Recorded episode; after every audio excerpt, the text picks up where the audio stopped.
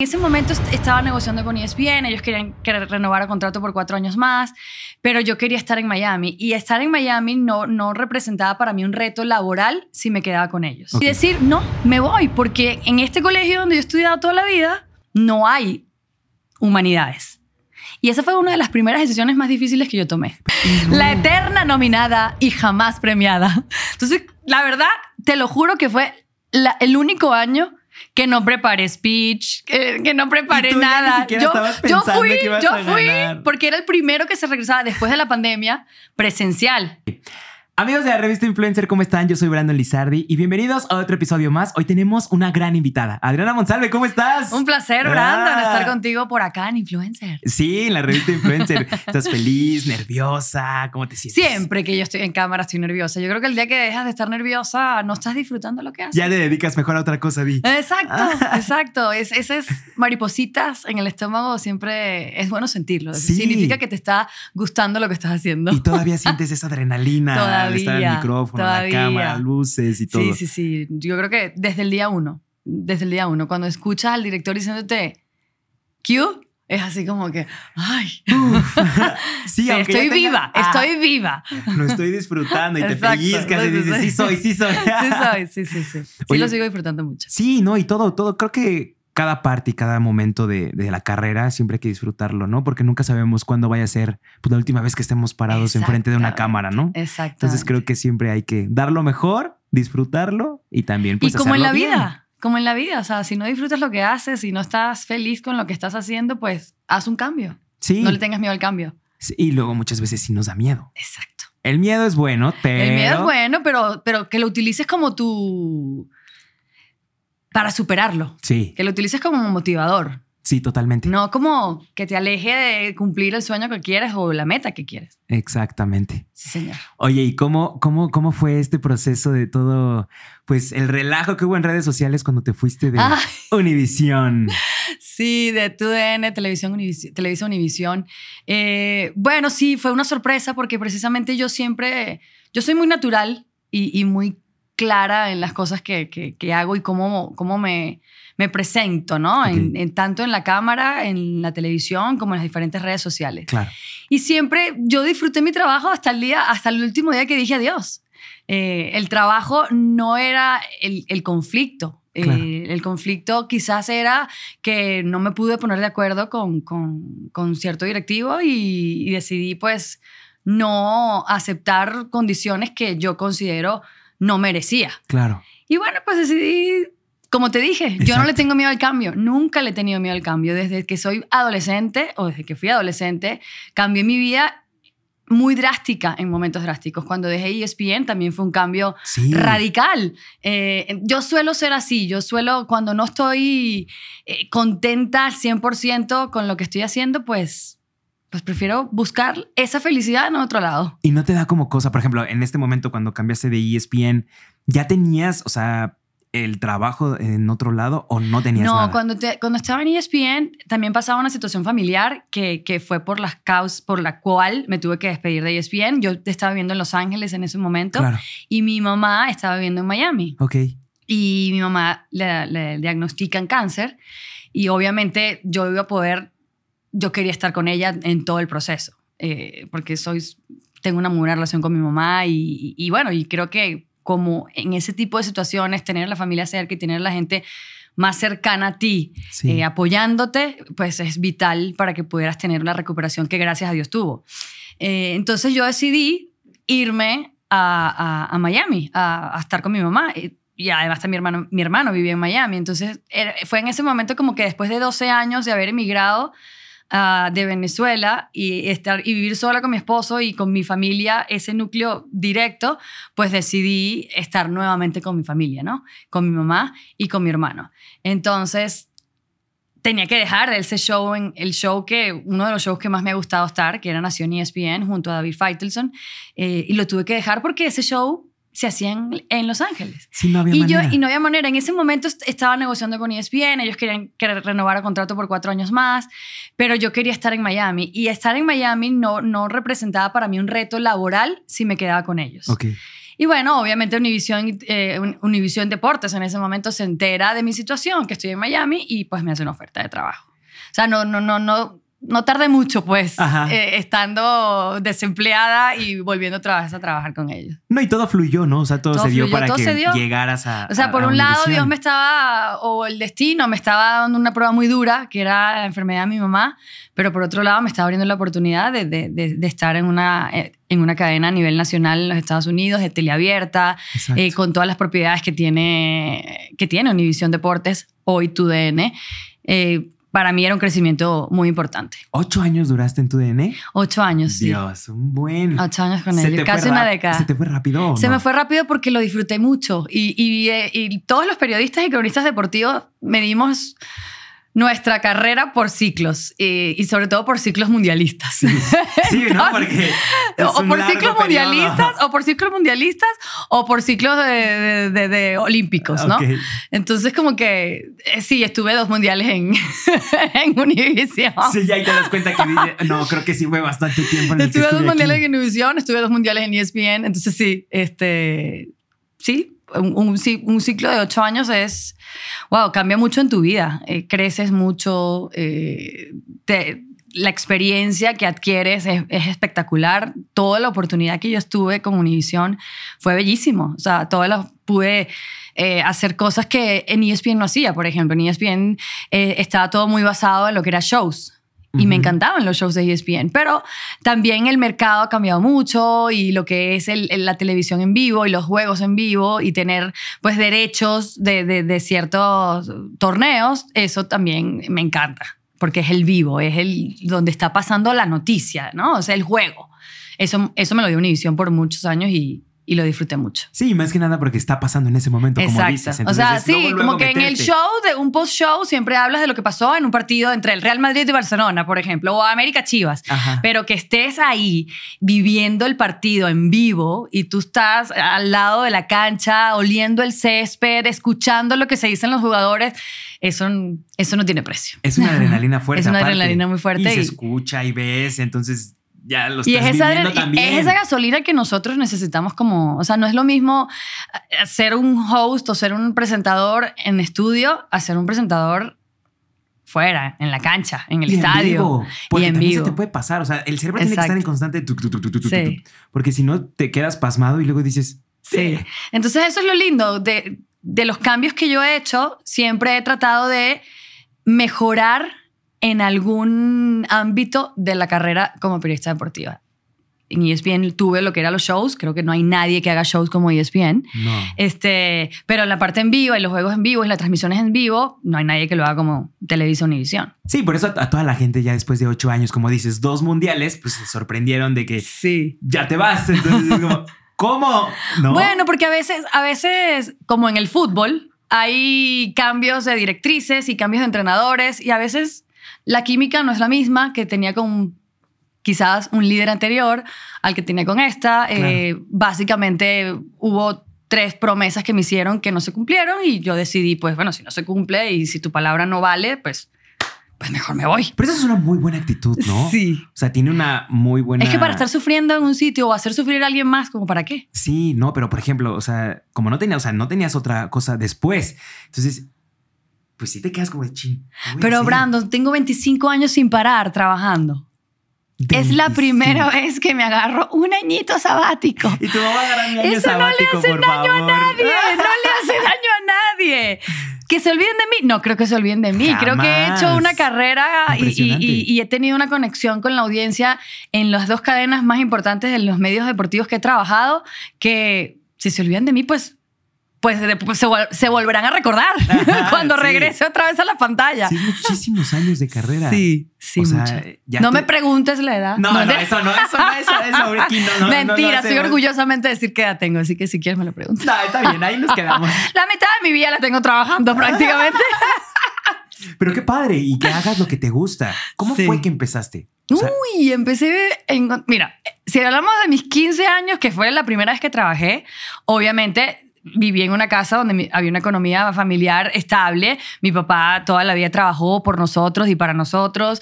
Eh, nos pagó las, escuelas, la universidad, todo. Pero ya cuando tú empiezas a ser adolescente, quieres empezar a, a curiosear, a experimentar, a empezar a tener esa economía personal, ¿no? Ya ganar tu propio dinerito. Ganar tu propio dinerito, aunque tu papá te mantuviera, pero tú ganabas tu propio dinerito y tú te sentías que estabas haciendo algo con eso. Fue de payasita.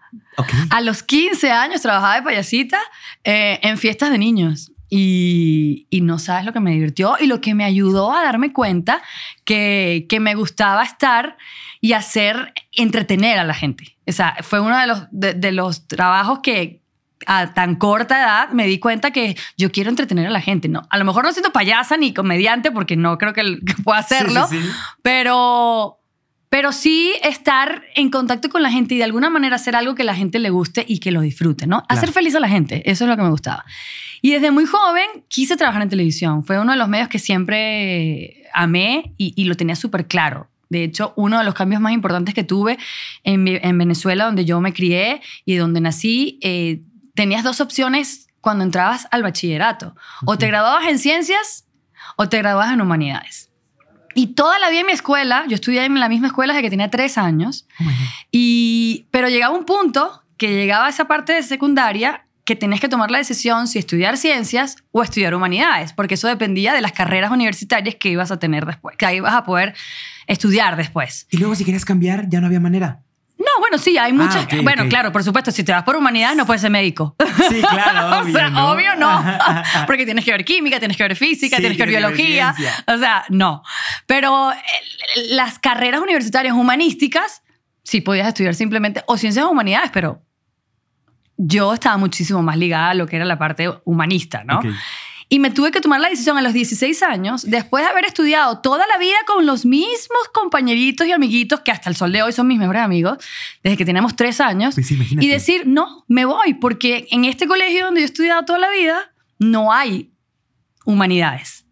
Y esa fue una de las primeras decisiones más difíciles que yo tomé. Pero ve, te das cuenta que desde chica ya desde chica, o sea, sí, pero porque siempre tomo las decisiones en base a lo que me hace feliz y a lo que quiero. Eso está increíble. Siempre. Porque nunca dudaste. Nunca dudé. Entonces, y yo sabía que me iba a ir bien. ¿Por qué no me va a ir bien? Soy una persona súper inteligentemente sociable. Se le puedo caer bien a todo el mundo, ¿por qué no? Eh, y, yo decía, ¿por qué no me va a ir bien? Claro que me va a ir bien, porque yo tenía la convicción de que me iba a ir bien. Y así fue mi, mi primera decisión difícil. Me fue excelente, canté en el grupo del colegio, eh, me di cuenta que podía cantar, que cantaba muy bonito. Y, y, por ahí me fui, empecé a hacer casting, empecé a hacer comerciales de televisión en Venezuela. Y, y de ahí tuve la oportunidad de trabajar en un medio de comunicación, en RCTV que era el, canal por excelencia en la televisión venezolana. Eso fue aquí. Y fue una gran escuela. Eso fue a los, bueno, mentira, me fui a Inglaterra a estudiar inglés, canté en los bares londinenses. Eso es todo. este, música latina y me fui casi un año a estudiar Inglaterra en inglés y conseguí la oportunidad de, de cantar en una banda y cantaba en la banda en los bares londinenses literal. Y eso me, ahí me di cuenta, sí, puedo cantar, puedo cantar, puedo cantar. Y a esa edad, a los 18, 19 años, lo que quería era ser famosa, ser una Shakira que ya estaba empezando en su carrera, porque más o menos tenemos la misma edad. Eh, y bueno, regreso a Venezuela y me da la oportunidad de ir a un casting para ser un co-host. en un programa de variedades. Y era un programa donde eras co-host, pero era este tipo de programas que habían varios segmentos que de repente cantaban dentro del segmento. Entonces tenías que cantar y además tenías que tener experiencia en la conducción. Y ahí aprendí muchísimo. RCTV para mí fue una escuela, una escuela para, para, para convertirme en una presentadora de televisión. Y bueno, de ahí, de ahí grabé un disco con ese mismo grupo de chicas que estábamos en el programa. Fuimos a una gira en Sudamérica, estuvimos en Chile, eh, con una, nos, nos, contrató una marca de cervezas allá, hicimos toda una gira en un verano, en fiestas nocturnas en, en, Chile. Y, y, nada, después me casé, emigré, el grupo se disolvió y me fui a los Estados Unidos a probar suerte. Pero creo que ha sido una experiencia inolvidable ese del grupo. Muy inolvidable. Y en Inglaterra te diste no, cuenta y cantaba, que cantabas.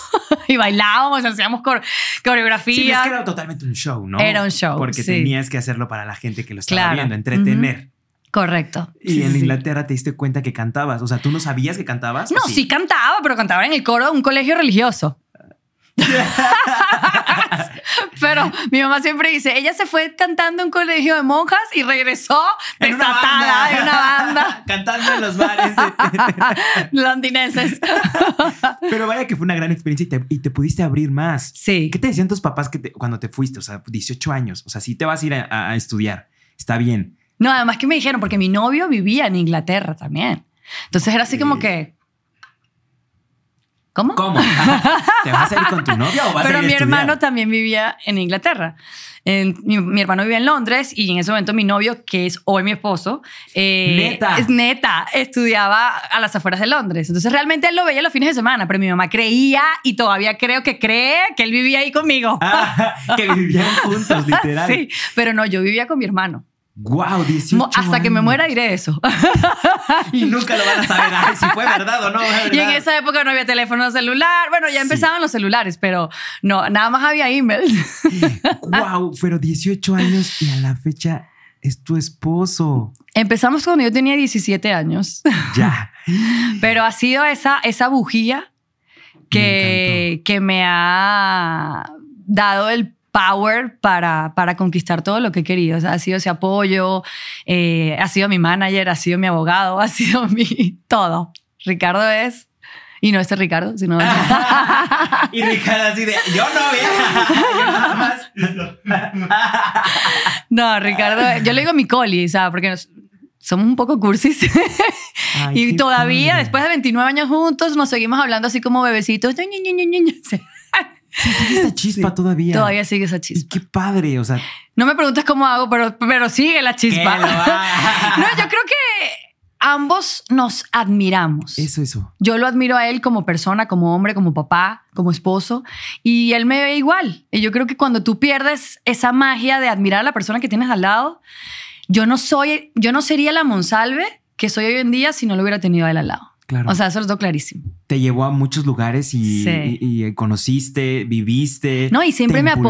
apoyó, me impulsó, nunca, nunca fue una persona que me quisiera eh, traer hacia atrás, ¿sabes? Como que no, siempre es el Vas, fan vas. número uno que tengo.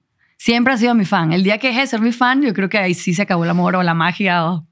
Pero ya es muy difícil, yo siento. O sea, 28, 28. Bueno, 28 29 años juntos, o sea, empezamos cuando yo tenía 17 años. 17 es lo que dices, o sea. Y tengo 46, pues. 46 cumplo en Ya lo julio. tuvo que decir, ya, ya porque está. ya me está sacando la cuenta ahí en la cabeza. Ya la semana lo terminó diciendo. Yo conste que yo no le pregunté. No, pero yo te veía así como que haciendo la cuenta. Pero es que, wow, es impresionante cómo puedes empezar con una persona y, y- y- y- seguir con esta persona. ¿Cuántos y claro años? que nunca lo planeaste. Nosotros no planeamos cuando empezamos. Yo a los 17 años era una niña, él, Claro. él tenía 21. No planeamos estar el resto de la vida juntos. O sea, no lo pensábamos. Pero nada, se fue dando las cosas. Él fue creciendo. Estudiaba en la universidad cuando empezó conmigo. Yo estudiaba en, en la prepa. Eh, después me- yo lo conocí entonces como estudiante de la universidad. Después lo conocí como el ingeniero. Después lo conocí haciendo su posgrado. O sea, cada uno de, los, de esas etapas, pues la disfrutamos y, y- y nos admiramos mutuamente. ¿Crees que tenga mucho que ver ahorita que las parejas no funcionen por el hecho de las redes sociales? Porque siento que las parejas de antes. Bueno, él no está en las redes sociales, Es eso, o sea, por ejemplo, ahorita, antes en las redes sociales no había. pero ve todo, ve todo. Digo, no había, entonces siento que era como más duradero por lo mismo. Y ahorita puedes encontrar lo que sea en redes sociales. Entonces hay mucha infidelidad y todo este rollo. ¿Crees que tenga mucho que ver? No, pero no- yo no lo veo así, yo no lo veo por, por la infidelidad. Infidelidad va a haber aunque haya o no haya redes sociales. Claro. O sea, yo creo que cuando alguien quiere ser infiel, o sea, era así como cuando tu papá y tu mamá te decían, no puedes ir con la playa de tu novio, con tu novio. Mamá, lo que voy a hacer en la playa lo puedo hacer en el cine. Exacto. O sea, ¿sabes? O sea, eh, yo creo que cuando algo es prohibido, da muchísimo más morbo de que quieres ver qué pasa, ¿no? Yo creo que cuando tú eres infiel, vas a ser infiel, haya redes sociales o no haya redes sociales. Claro. Yo creo que cuando, cuando nosotros éramos novios había mensajería, ya había eh, mensajes de texto y también pudiste, pudiste haber dicho, Lo hago ahí. lo ¿no? hago ahí. O sea, yo creo que eso no tiene nada que ver. Esa es la, esa es la naturaleza de muchas personas que, les gusta ser infieles. O sea, por el morbo y todo por el eso. mor- o sea yo, mi teléfono, yo me sé su clave, él se sabe mi clave. eh, Sí, claro. no, cuando me pide dame el teléfono, yo no tengo nada que esconder y él tampoco tiene nada que esconder, digo yo. O sea, es lo que Sí, sí, obviamente siento, ¿no? Si Claro. sintiera diferente, como te digo, no somos celosos, estamos bien seguros de lo que somos y, de lo que, hemos construido. Exacto.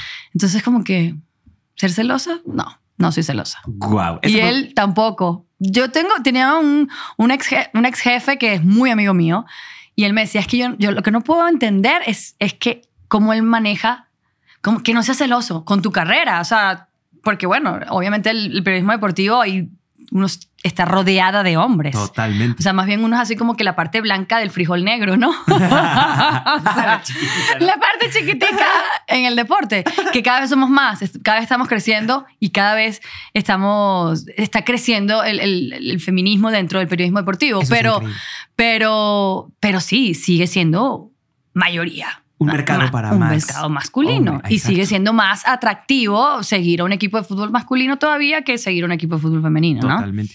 Pero no.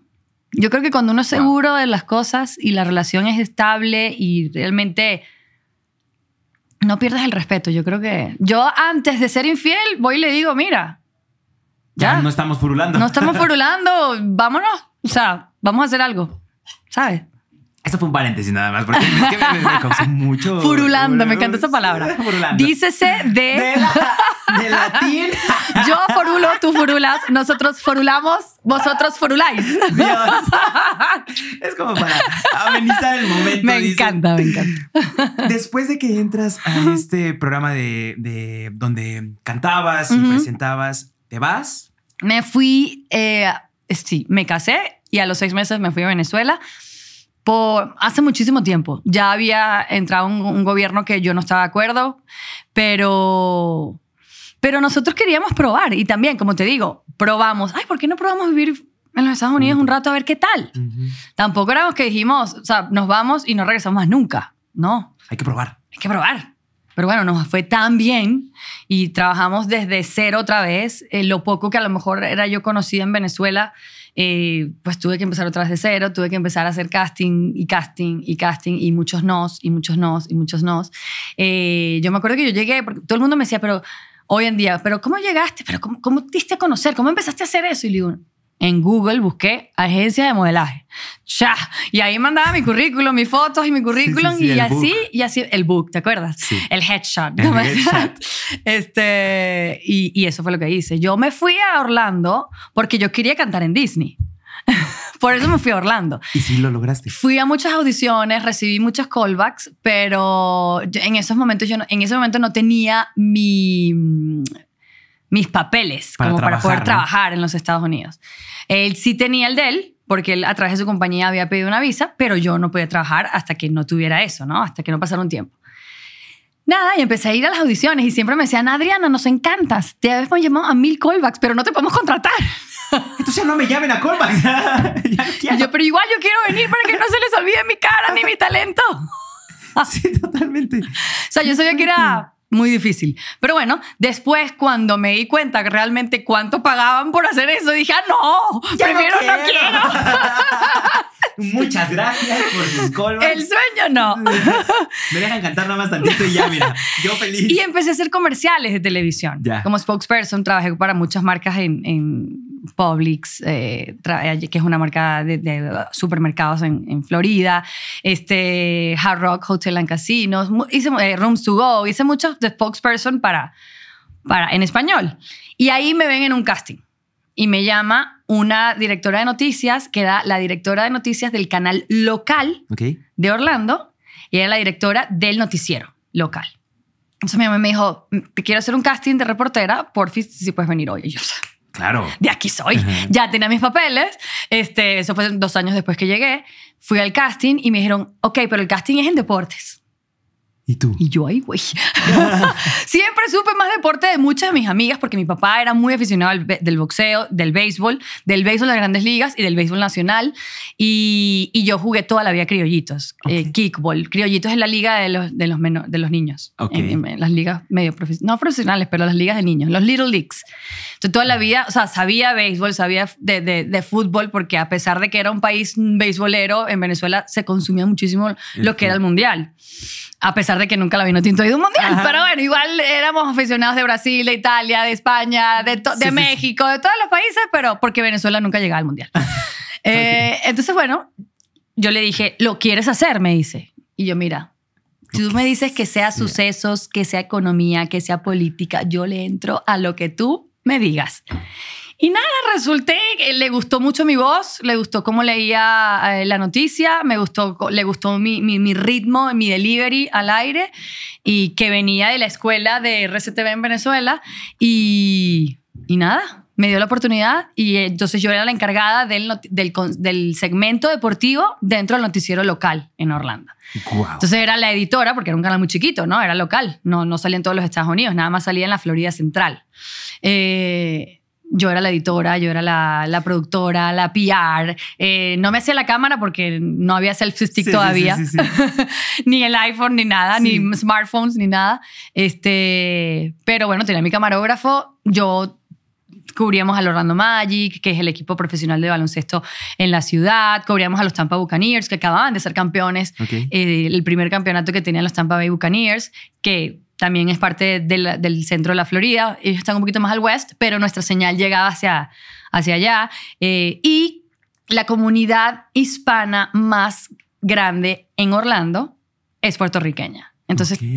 hablábamos mucho de béisbol, de boxeo. Entonces, bueno, la verdad que fueron temas y tópicos que, que- que se me dieron muy fácil, pues. Y te empapabas, ¿no? y O me sea, empapé mucho porque hacía todo. Sí, O sea, yo- totalmente. yo, me, respon- me hacía la pregunta y me la respondía.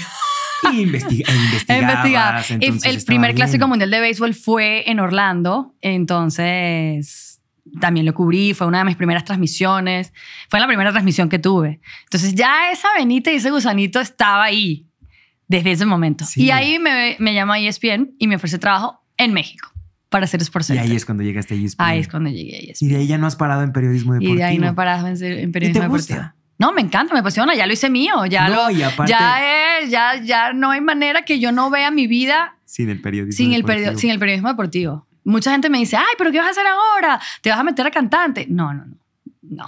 Ya Sigo en el deporte. fue. Y tú eso sigo ya, en el ya deporte. pasó. No, saqué una canción, saqué un singles para el Mundial de, de, de Qatar. Ok. Pero, pero lo hice por esa misma pasión que tengo con el deporte. Entonces dije, "Os- canto bien. Compuse una canción con, junto con un amigo, eh, Juan Pablo Galaviz, que fue Bachelor. Entonces le dije, vamos a cantar, porque también él fue exfutbolista. Le dije, vamos a escribir una canción para el Mundial. Porque siempre me ha gustado esa parte tan musical en los mundiales. Y bueno, creé mi canción, la saqué, la disfruté, me la viví, hice un cool. video con mis hijos, mis hijos la amaron, la, todavía la ponen y siguen- la siguen cantando. Qué cool. Y, y ya, pero no. La Monsalve es periodista deportiva. Y ahí, y ahí voy a premio. seguir. Y con premios. Sí, amén. Sí. Dios, ¿qué sentiste? Bueno, fue, me sentí como el Cruz Azul cuando ganó el campeonato. después de muchos años. todo. ¿Sabes por qué? Porque me, me habían nominado cinco veces. No. La eterna nominada y jamás premiada. Entonces, la verdad, te lo juro que fue la- el único año que no preparé speech, que, que no preparé Y tú ya ni nada. yo, yo fui, que ibas yo a fui, ganar. porque era el primero que se regresaba después de la pandemia presencial, porque los dos anteriores habían sido por, por online. Claro.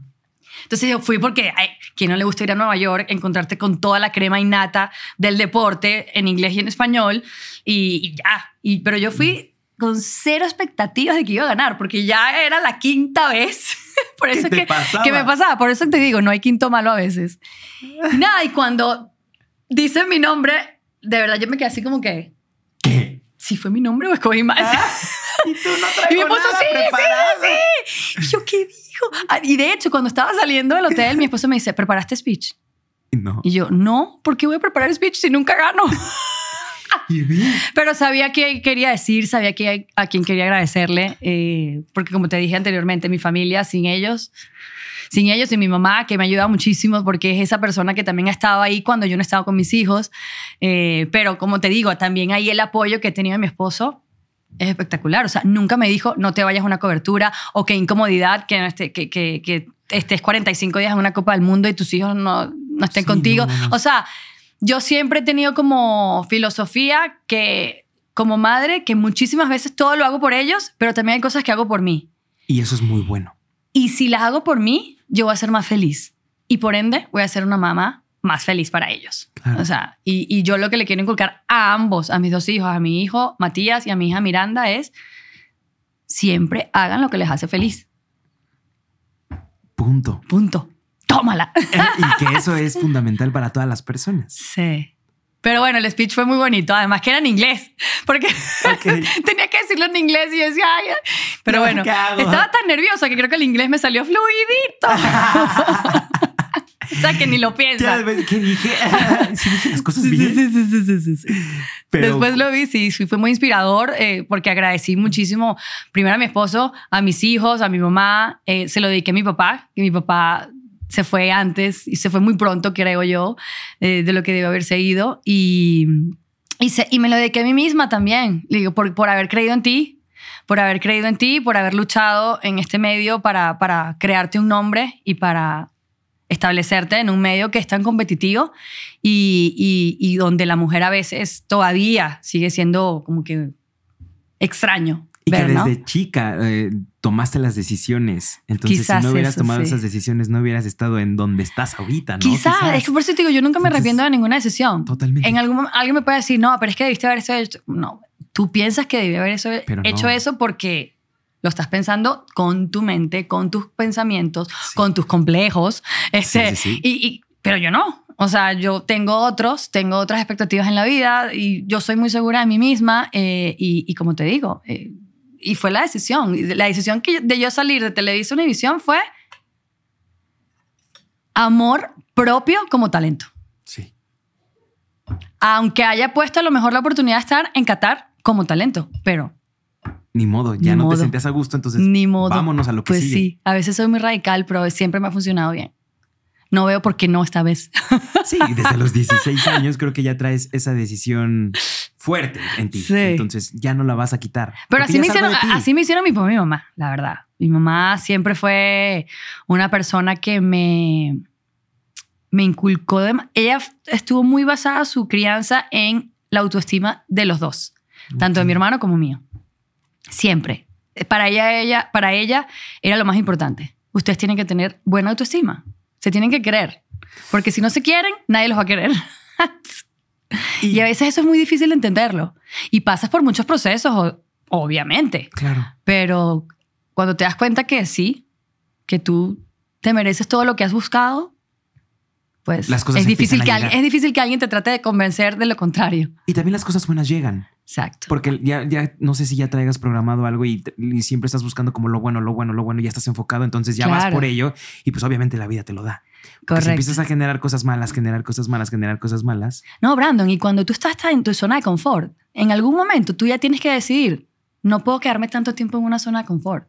Sí. Tengo que arriesgar otra vez, tengo que empezar otra vez a, reinventarme y a ver qué sigue, qué, qué me reta.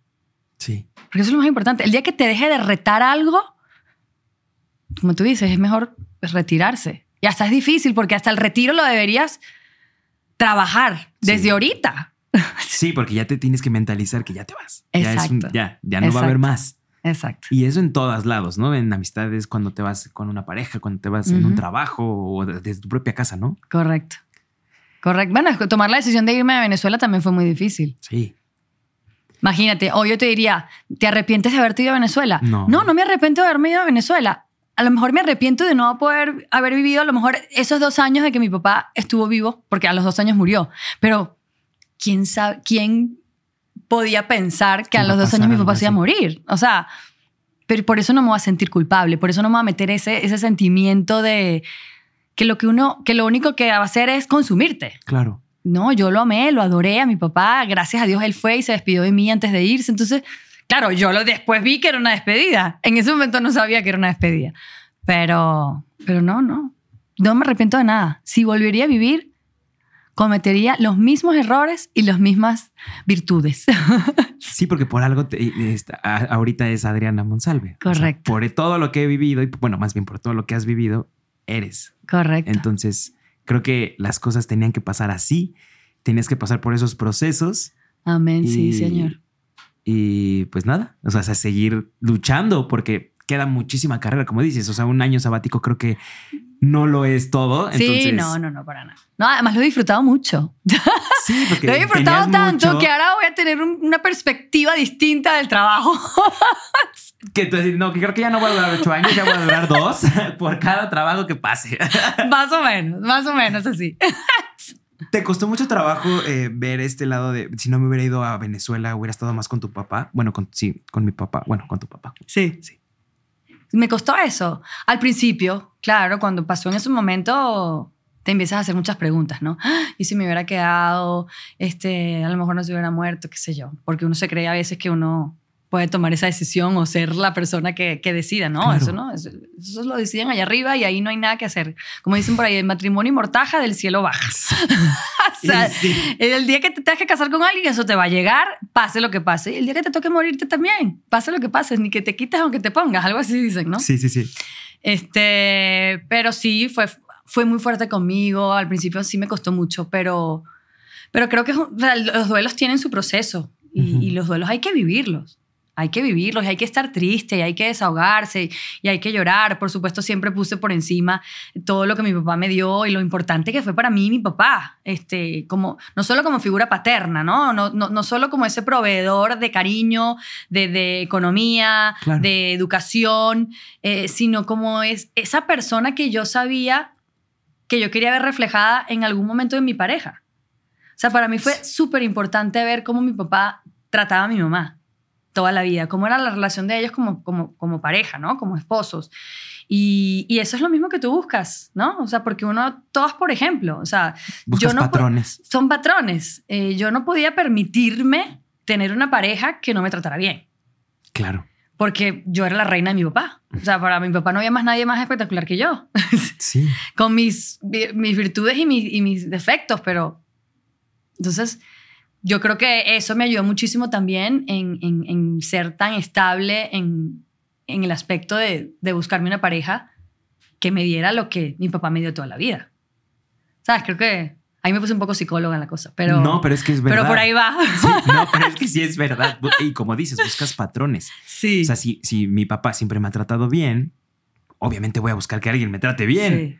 Porque es... Pues, ¿por qué no lo voy a hacer, no? Sí, pero a mí me, me, embargaba mucho un sentimiento de que, o sea, ¿por qué tan joven, no? Mi papá tenía una enfermedad que se llamaba riñones poliquísticos, okay. eh, que se llama PKD, Polycystic Kidney Disease, y mi papá tenía, eh, ya llegó un momento en su vida que ya los riñones no le funcionaban, no tenía función renal, y tuvo que pasar por diálisis, como por casi un año, y después, gracias a Dios, le donaron un riñón. Okay. Y bueno, nosotros pudimos disfrutar a mi papá 10 años más, con calidad de vida. A veces se enferma o no, porque claro, los pacientes que reciben un órgano siempre van a ser pacientes inmunosuprimidos, entonces siempre van a tener las defensas bajas, porque es un mecanismo para poder eh, permitirle al órgano que viva en un cuerpo ajeno. Es tuyo, claro. Eh, entonces, bueno, obviamente, y en ese momento todas las medicinas que tomaba para no perder el riñón, pues le afectaron otros órganos y... Pero bueno, duró 10 años. Sí. O sea, si me, te pones a pensar, o sea, está bien, si está enfermo y todo, pero gracias a Dios y a un alma que quiso donarle un órgano a una persona que no conocía, eh, pudimos disfrutar. Pude, pude disfrutar a mi papá, me vio casada, me caminó al altar, no sé, o sea, hice cosas muy, muy lindas con él. Él siempre estuvo seguro que él no iba a conocer nuestros nietos y lo decía a sus, a, mis, a sus nietos, pues a mis hijos y a los hijos de mi hermano.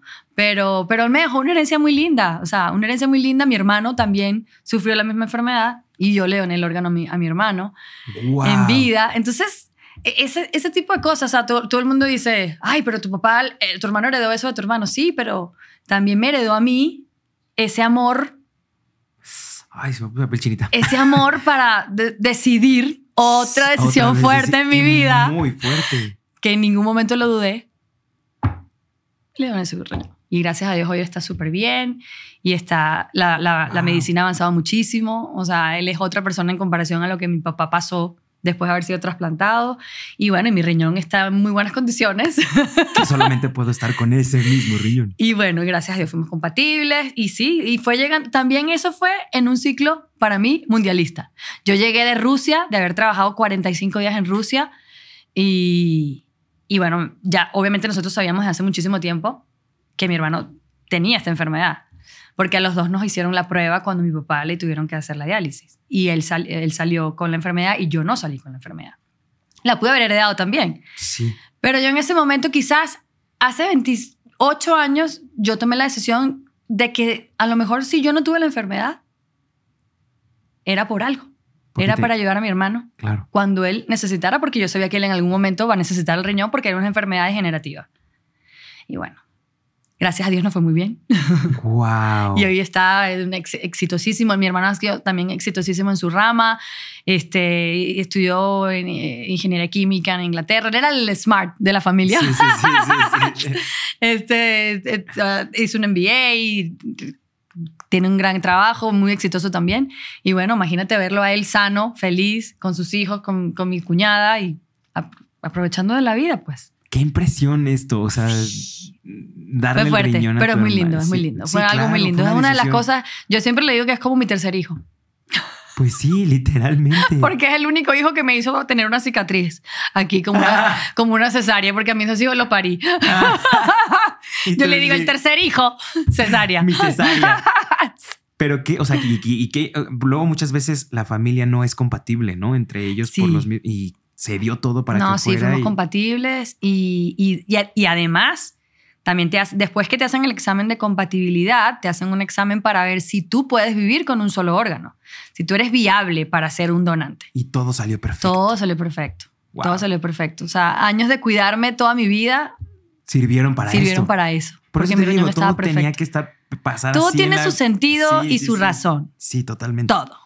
O sea, no sé si ya tenemos como un patrón en la vida que tenemos que seguir y que así va a ser y que aunque queramos cambiarlo no se va a poder. Y todo tiene su razón, sí, todo tiene su razón. Wow, qué fuerte todo. ¿Qué, no. sigue, ¿Qué sigue para Adriana Monsalve? ¿Qué sigue para Adriana Monsalve? Es una muy buena pregunta porque estoy ahorita en, en el stand-by, ¿no? En el stand-by, como dicen en, inglés, between jobs. Este, mi año sabático que lo estoy disfrutando, pero mucho. Eh, no, quiero seguir en la comunicación deportiva, obviamente. Eh, me, me, encantaría trabajar por proyectos. Me encantaría trabajar en inglés también, deportes, pero en inglés. Eh, y bueno, eh, me gustaría narrar en su momento también. O sea, creo que hay muchas cosas que quiero hacer y, y que este año me ha servido como para ir direccionando. direccionando a cada uno de esos retos o de esas metas para ver qué sigue. Pero sí, yo quiero seguir trabajando en el deporte porque me apasiona porque me llegó por casualidad o por causalidad. Sí. Y ya no lo voy a dejar ir. Ni que él me deje ir tampoco. sí, ¿no? Y para ver a dónde te va llevando la vida, ¿no? Porque la vida es súper impresionante. Entonces también, pues, dejarnos. Yo trabajo porque amo mi trabajo. Claro. Y porque amo esta profesión, porque amo los medios, porque amo una camarita y que tú le puedas transmitir tanto a la gente a través de esa cámara. Lo amo. Y, el deporte me gusta muchísimo porque creo que es, un, es mucho más reto que cualquier otro ámbito de la televisión. Eh, tienes que estar muy preparado, tienes que estudiar muchísimo. Obviamente tienes que ver mucho los partidos, que es, una, es la parte más divertida de tu trabajo. Eh, pero creo que las periodistas deportivas y sobre todo las periodistas deportivas mujeres tenemos algo que no la tienen todas las comunicadoras. Es muy, muy especial eso, porque aparte tienes que aprenderte también muchísimos nombres, los partidos, tienes que ver todo, o sea, te tienes no, que y, la, y la parte humana del deporte también es, es muy hermoso. Te debe de apasionar. Sí, te tiene que apasionar. No la vas Te tiene que apasionar. Si no te apasiona. Mm, no. No va ahí. No, no, no es ahí. No va por ahí, amiga. Next. sí, busca otra cosa. sí, sí, sí. ¿Qué le quieres decir a todos tus seguidores? Ay, que gracias por todo su apoyo. A ver aquí. Gracias por todo su apoyo. Gracias por escribirme todos los días, por darme ese cariñito, por darme ese te extrañamos. ¿Cuándo vas a regresar? Eh, mantenerme viva dentro de su mente es una de las cosas que más, me que más he disfrutado en este año sabático que estoy teniendo. Y, y nada, que se esperen, que el toma la viene y con todo. Y con todo. Yo vengo más fuerte que nunca. Sí, sí, sí, Pues muchísimas gracias por haber estado aquí en el podcast de la revista Influencer. Espero que te la hayas pasado muy bien, que muy te hayas reído mucho un poco. sí, sí, sí. Me sacaste muchas sonrisas. Eso es lo importante. y recuerdos. Porque también Exacto, regresas a, una edad y dices, wow, todo lo que he vivido, ¿no? Y recuerdo. Ya hace no mucho. la edad, ¿eh? no, ya la dije, ya me ventaneé, ya me ventaneé. Pero los cumplo este año. Todavía tengo 45. Ok, todavía, todavía se puede. Muchísimas gracias, me la pasé increíble. Espero que te Igual, Brandon. Y, pues esperemos tenerte aquí. También tuvo mucho éxito en lo que venga. Vas a ver que la vamos a romper todos. Claro que sí. Venimos a ser felices también y también un poco a sufrir, pero a darle con toda la actitud y seguir con los procesos que nos pongan, ¿no? Amén, sí, señor. Amigos, esto fue todo por hoy. Muchísimas gracias. Suscríbanse, vean todo nuestro contenido. Ya estamos en todas las plataformas digitales. La revista Influencer. Cuídense mucho. Yo soy Brando Lizardi. Adriana Monsalve, amigos.